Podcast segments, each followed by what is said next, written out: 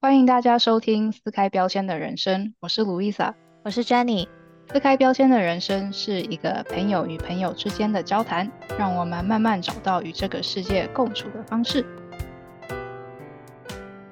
所以你知道我那个从大学毕业啊，到现在也几年了，但是其实这当中我一直都是有在想说，哦，还想再回去读书，就是有可能等到我到我感兴趣的到底是什么的时候，想要再去做比较深入的研究啊，或者是 further study 这样子。然后再思考说，哦，那 further education 要读什么的时候，我就会想说，那时候在申请大学的时候是怎么选科系的？那我发现我好像没有在思考，我就直接说，哎，大家都在读大学，那我也去读好了。你不知道你那时候是怎么样？我当时也是一样，哎，就是感觉说好像高中念完，下一步大家就是都在报大学嘛，然后我就觉得说，哦，那就是要报大学，也没有特别想说，可能我想要念什么啊。完全就是觉得说，哦，那大学念完以后就是毕业出来工作，但是也不知道要做什么，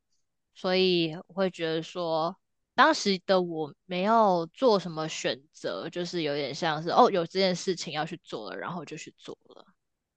那当时你在申请大学的时候啊，你有特别去想过，或者是觉得说，哦，想要读什么样的学校吗？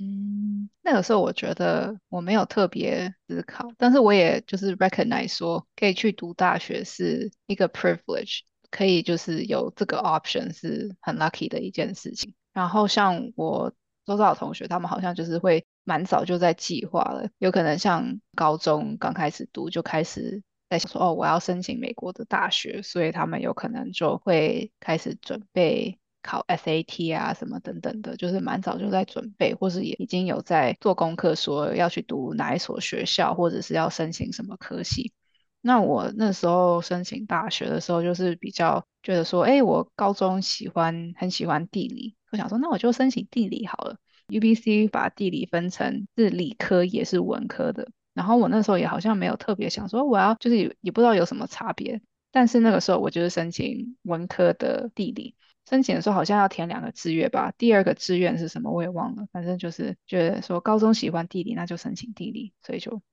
我当时报 UBC 的时候也是要填两个嘛，也不知道要念什么，然后就是 Arts 文学院那个时候比较多可以选，所以等于说我虽然不知道干嘛，但是我可能进去以后我也可以选不同种的。然后当时是听说 UBC 的商学院哦很 competitive 啦，不好进啊，然后我想说既然都要报两个不同的志愿。那我大不如就第一个就放 business，然后我第二个就放 arts，反正没进就算了，进了再说这样。然后我当时就这么填的。后来就是读商也是纯粹是因为就反正进了就去念的，也没有特别说好像有那种就是哦我一定要念某一个科系。我记得我当时有一个朋友，就是我们读高中的时候，他就已经很确定说他想要念 biology 这种，所以他之后就很努力的朝这个方向。然后他当时就已经有 plan 说他之后可能要读硕士、博士什么。然后他后来就真的读了硕士、博士，然后现在就是都快要毕业了，就是很有目标的人。我以前一直都是很羡慕，因为我一直都不知道自己到底想要做什么。我有认识朋友，就是一直觉得他是要往学术界发展的。但是结果后来他大学读完，然后有可能认识一些新的人啊，或是聊天的过程，他就发现说，学术界好像不是他原本想象的那样，所以他后来就没有继续去读硕士，他就开始工作，慢慢的去探索说他未来要怎么发展。所以我觉得你那朋友他可以高中的时候决定，然后竟然日后继续 follow，所以我觉得很厉害。真的，我也觉得很厉害。我觉得要读到博士这样真的是太厉害了。而且一口气也这样子，一气呵成都没有停，就一直念下去，然后到现在就是还是在写第四杀什么的，我就觉得太厉害。像你的朋友是从高中的时候就很确定大学啊，然后硕士跟博士要读什么。然后我是有认识一个朋友，因为其实周遭也蛮少人这样做，但是好像有一两位朋友，他们就是高中毕业的时候是选择 take 一个 gap year。所以其中一位他好像就是跟他的兄弟姐妹，他们就一起去旅游啊，然后好像 make like a short film 还什么之类的。因为那个人他一直都是还蛮 creative 的，反正我觉得 take gap year 的话，他们其实有可能有一些想法吧，就是在学校上课那样子的环境跟步调是没办法完成的，所以他们就决定说，我要先 take 一个 gap year，然后如果想读书的话再继续读。所以我觉得也是蛮有趣的，就是每个人的想法都蛮不一样的。那像我跟 Jenny 都是决定说，高中毕业就去读大学。那 Jenny，你觉得从高中到大一的这个转变的过程，有没有什么印象深刻的事情吗？我觉得，因为这边的高中，我当时念的时候是算偏轻松吧，就是不会有太多的考试，也不会有太多的功课，所以。上大学一进去了以后，他的 pace 很快，他教的东西也很快，然后 midterm 什么的也是一次就是可能考大范围啊，你有很多东西要读嘛，所以当时其实课业方面上是非常不适应的。然后因为当时我高中最好的朋友都。跑去多伦多念大学了，所以进学校的时候其实没有什么朋友在学校，所以就没有什么归属感。然后一开始大一新生就会参加很多那种新生的活动啊，然后就会看到别人可能就是哦跟他高中的朋友一起啊，就会觉得说如果要找到这个归属感，是不是要赶快去交朋友？所以就是在这方面上面也会有很多的压力。所以当时就是会觉得说要赶快找到朋友，所以就会去参加，比如说一些社团活动啊，然后希望可以去加入他们的 exact team。一般就是加入 exact team 的话，大家就是会花很多时间在一起策划活动，所以就会比较容易能够认识对方啊，或者是能够多认识一些人。但是因为当时就是想要进的那几个社团，到最后也都没有进去，所以就有一种。双重打击的感觉，所以当时大一的那个适应就很困难。还有一件事情就是，当时上课的时候，因为有一些是以前在高中的学姐，也是跟我同一个系的，这样大一上的那堂课就跟那几个学姐是在同一堂。有一次就是写作业的时候，因为以前高中大家写作业就是有问题都会互相帮忙，然后我就想大学也一样嘛，就也是会有问题就会问他们啊。然后当时我们作业都是网络上交。然后我当时就先做了一半，然后后面我就不太会做，然后我就问他们，就说：“哎，你们这个后面做了吗？我这题不太会。”然后就说：“哦，还没有做。”然后他就说：“哦，那你前半做了吗？”我就说：“哦，前半做了。”然后说：“那你前半这个怎么怎么做的？”然后我就丢给他们，我说：“哦，我是这样子做的。”他就说：“哦，好，那我先做一下，等一下再跟你讲。”然后就我大概等了一两个小时吧，就回去问他，我说：“哎，所以你后面做完了吗？”然后就说：“哦，做完了，我们交了。”然后我就说啊，可是我这题还不会做，你可不可以跟我讲一下？然后他就说，哦，可是我们已经交了，也看不到了。他，那你就自己做吧。感觉我帮了他们，但是他们就是不但没有要帮我，然后还 backstab 我一刀。然后最后我就想说，OK，好吧，我就自己 figure out 到底怎么做。但是那个时候我就是会有一点吓到，想说，哦，就是难道大家在 high school 的时候就一直说这个戏很 competitive？难道就是这样吗？会碰到一些不是这么 nice 的人？嗯，然后反正当时大一上学期的时候就有很多这种事情，就导致我那时候就还蛮忧郁的。一直到大一下学期以后，又参加了其他活动啊，认识了很多人了以后，就才开始慢慢的变好。那 Louisa，你有没有什么适应过程的一些小故事呢？回想起来，我觉得大一好像没有什么让我特别印象深刻的事情。诶，大部分认识的朋友，他们就有可能去读理科的，所以我修的科系也碰不到以前高中的同学。然后那个时候有可能对于寻找归属感或是归属感这个概念，没有特别在追求，或是没有特别感受到重要性吧，所以我也不会特别说。要找到同学，就是一起上课同学的朋友啊，或者什么的，就有可能上课，然后做功课稍微问一下，然后上完课就散了，也不会特别再联络。那大一的时候是有参加一个社团啦，然后透过社团，就是至少有一些会比较频繁联络的朋友，就有办活动啊什么的。那下一个让我们觉得比较 challenging 的事情，就是要升大三的时候要选择你的主修，然后这个时候也会碰到说，那可能我们对什么事情有兴趣啊，之后会去做什么样的实习？Luisa，你有没有什么实习的故事可以分享呢？那时候就因为高中喜欢地理，地理也是 fun，所以呢，我大一读完，我其实就已经 declare 我的主修就是地理。然后，因为主修以外都要修一些选修的课程，那时候有跟一个朋友聊，然后他就想说，就是把我的选修的课程都把它整理一下，然后他就是修同一个科系的，他就说这样就可以把它变成一个副修。其实我当时有想过说，就是不要好像随便修一些课去补 electives 的学分。当时原本是想说，哦，business 跟经济凑在一起蛮好的。但是因为当时经济学的课的话，它有其中一个 requirement 就是要念下半年的微积分，就是我其实只用上半年就可以毕业，所以我只念了上半年。我当时就纠结了很久，因为我真的觉得它好难，所以我到后来我就没有办法选经济的课，我就去。选一些其他有的没有的好玩的课去补上那些学分。那其实像 UBC 是有蛮多好玩的选修课啦，So I think that was a good choice。有一堂我觉得还蛮好玩，就是我大一的时候念了一堂课叫 Linguistic，然后。就是在讲不同的语言的不同种的发音，这样。然后当时其实会念，是因为听说是水课，我才去报。那其实念完那堂课，我觉得还蛮好玩，就是真的学到很多。比如说像我们以前在学英文的时候，可能会有一些发音没有发的像可能 native speaker 这么好。当时可能就是只是试着想要去练，说啊，我要怎么讲会比较顺一点，但是没有去想过说，可能是因为我们以前学中文的时候适应的那个，比如舌头摆哪里这种位置啊，跟如果你一开始就是学英文的那种差别，然后就以前不会去想到这些。虽然说好像是念一些有的没有的课，其实还是有学到一些东西。像好像 YouTube 上面会有很多影片，就是讲说哦，就是蒙眼，然后猜谁是 native speaker 呢？我觉得其实大部分都是有点听得出来的，有可能是像你刚才讲的那个原因，还是会有一些差异，还蛮有趣的。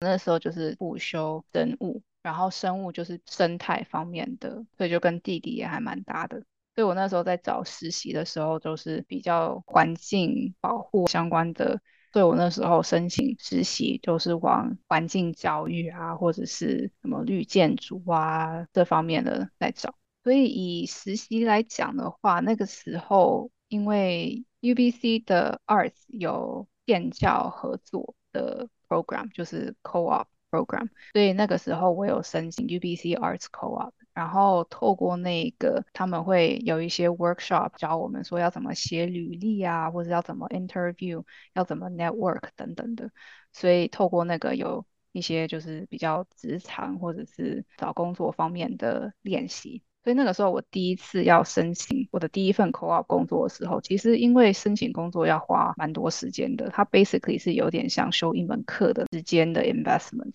所以我第一次在申请工作，我就是边修课，然后边要申请工作，我就有点时间没有搭配好。就我本来是想说，哦，我要暑假做第一份 co-op 的工作，就因为时间没有安排好，就太晚开始申请工作，第一个暑假就没有及时找到工作。但是后来暑假是有安排，透过另外一个 program 就回去台湾，在阳明山做实习，然后那个实习就是。蛮多样的，有时候我们是在游客服务中心跟游客来介绍说，哦，阳明山你有多少时间，你的体力如何，然后我们会建议一些不同的景点，然后另外一方面就是小朋友的夏令营啊什么的，去带小朋友之类的，所以那个实习还蛮不错的，然后就是让我慢慢的觉得说，哎，好像对于环境教育还蛮感兴趣的，所以我觉得那个还蛮好玩的。后来回来开学了，从上一次这种申请工作的这种时间分配学到了，就是我要开始找第一份 co-op 的工作。那个时候就提醒自己说，OK，so 上一次我就太慢开始了，所以这次要提早开始申请，然后要安排足够的时间来找工作。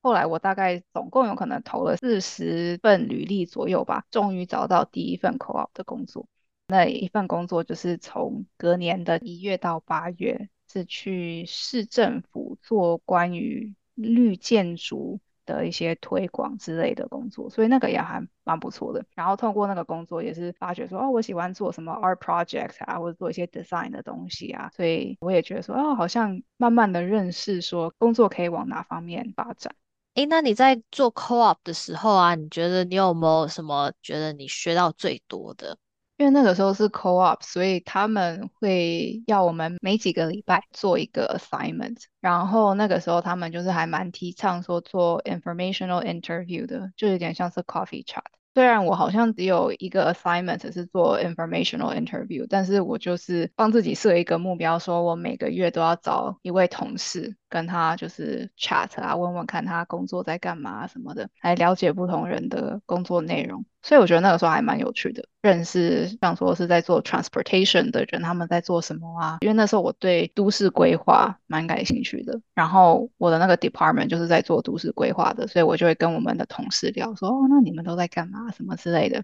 所以我觉得透过 informational interview 更认识其他人，他们工作上到底是在做什么啊？他们感兴趣的事情是什么？觉得还蛮不错的。另外一点就是那个时候我有可能是比现在我还内向，然后还怕生。平常就是别人说 Yeah，let's grab a drink 或是什么，我就哦好 OK，然后笑笑，然后就是不会 commit，然后就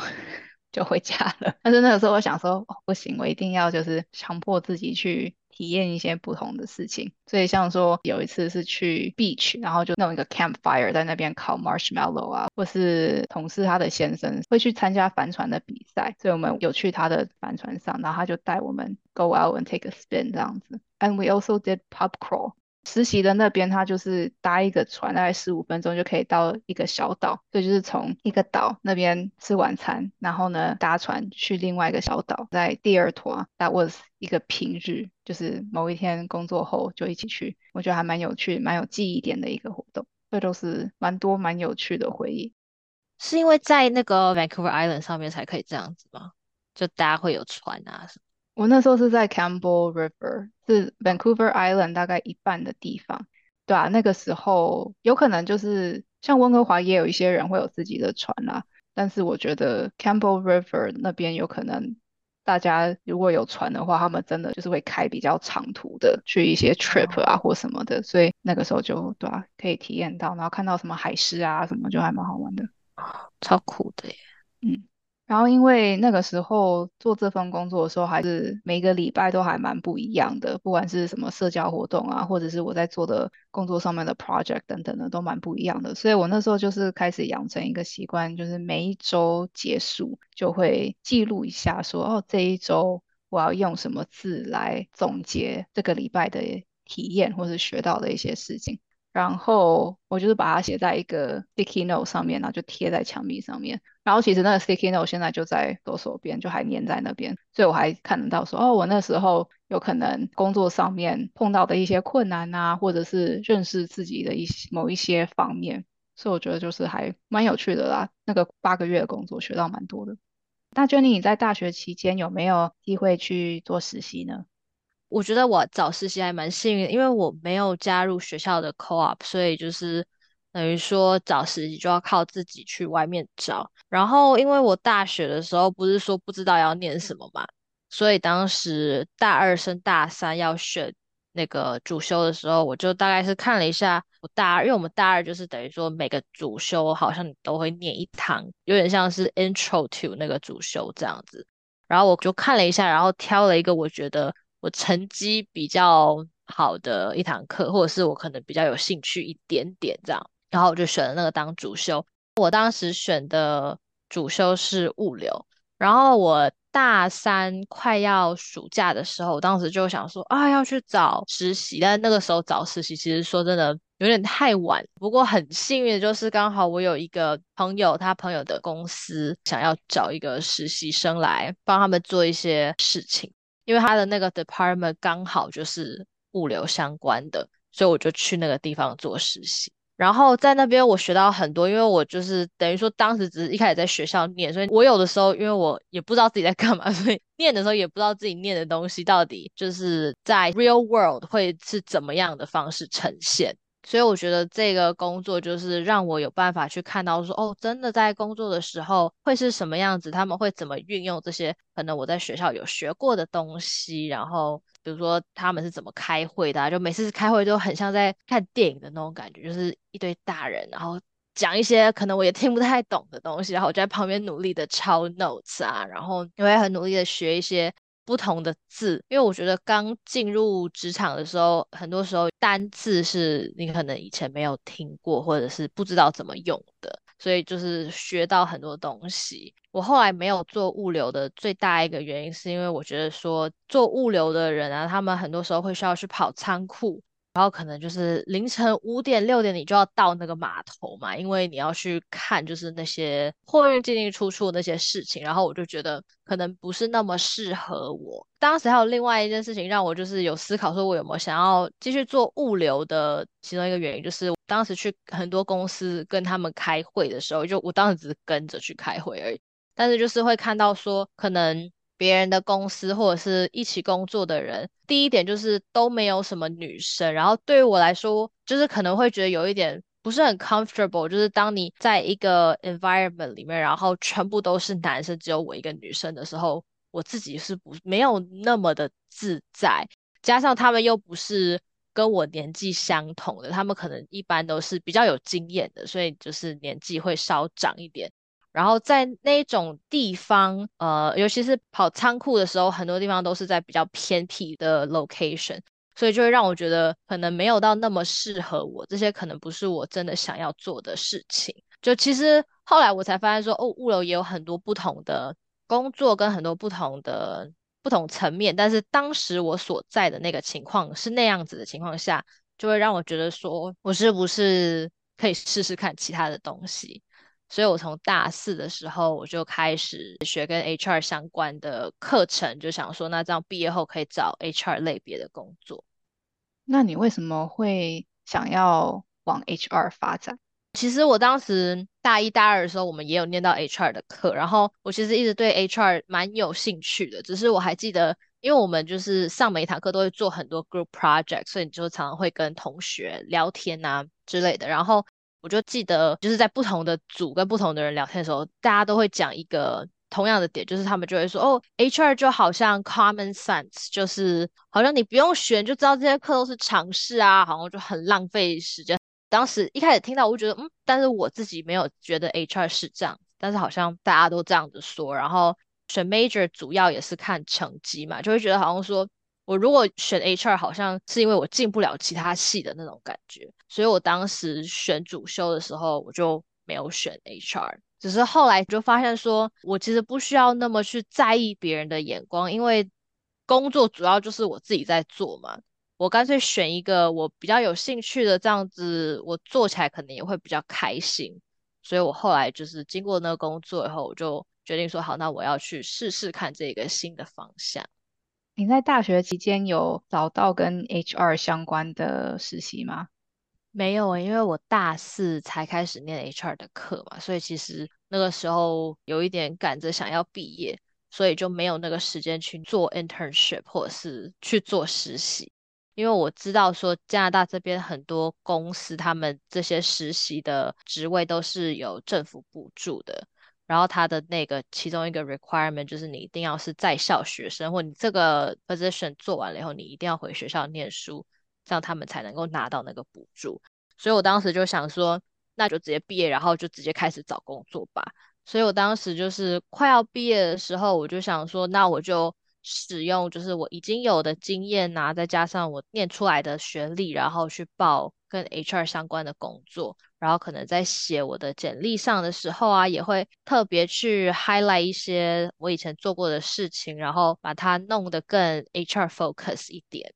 也很幸运的就是当时在快要毕业的前一个月，就刚好找到了一个工作，它就是有一点点跟 HR 有擦边，所以当时毕业后就直接进去上班。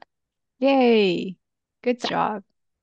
总结来说，我觉得其实上大学的时候做实习是一件蛮重要的事情，因为很多时候上课可能学到的东西比较属于概念的东西，所以我在学的时候比较没有办法想象说，哦，所以在现实生活中会怎么去使用到这些事情。所以做实习的时候，就是真的会让我知道说，哦，原来说就是在 work settings 是这样子使用，或者是说在 work setting 会碰到的一些事情。我觉得你刚才讲说，就是透过实习可以，就是像上课有可能是比较理论的，然后实习是就是可以让我们思考说，哦，那这样子要怎么实际上应用在 day to day 这样子。我觉得也是透过实习让我开始会问问题，说，哎，想要达成这样子的目标，那要怎么做比较好？所以我会开始有这样子的疑问，或者是开始会。更认识自己所喜欢什么样子的、什么类型的工作，所以我觉得透过实习也是一个可以更认识自己的兴趣爱好啊，或者是想要尝试的领域的一个方式。嗯，然后我也觉得说，就是作为一个在大学最后是学 HR 毕业的，然后出来工作也是在做 HR 相关，其实我觉得还蛮幸运的，因为其实没有很多人有这个机会，就是大学念什么出来后还可以继续使用它。然后我会觉得说，毕竟我在大学的时候也对 HR 很有兴趣啊，所以出来后能够继续做 HR 相关的工作，我也是觉得很开心，然后能够就是学习到更多 HR 的经验，也是很好的。然后我记得我们在讨论这个话题的时候，路易莎问我，因为我有在讲，就是说，哦，我以前就是大家都会说 HR 是 common sense，然后我听了就不是很开心啊。那现在我就会说，哦，我现在就是常常会当人家在问说，哦，HR 是什么时候，我就会很努力的去推广，因为我会觉得说我对这件事情是有热忱，我希望大家知道说，其实 HR 真的不是像大家想要，就是每天坐在 office 里面聊天啊，其实有很多事情是。可能大家没有想到，但是 HR 都有在做的。对啊，我觉得有可能大学的期间选的科系是一个起点吧，然后从选的科系再慢慢的去加入，有可能不管是选修的课程啊，或者是实习的机会啊，或者是社团，透过一些不同的事情来慢慢的认识说，哦，我想要往哪一个方向发展。这过程有可能是有点反反复复的吧。我觉得像 Jenny 的经历，我觉得就是有阐述这一点，就有可能刚开始是主修，然后后来发现说，哎，我其实对 HR 是感兴趣的。那我之前有看到一句话，然后最后想分享一下，他说，If you're in your twenties, you have sixty years to make up for the mistakes you make today. That's like living three more over. That's a lot of time. You should make some mistakes and try some stuff. 所以就是希望大家，如果对某些事情感兴趣，有机会就去尝试看看。就算之后不是往那个方向发展，我觉得从中的过程也会更认识自己一点。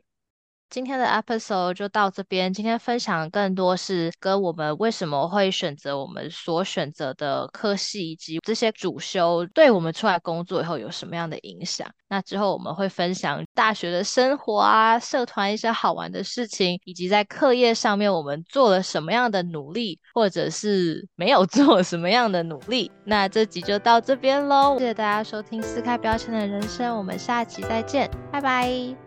拜。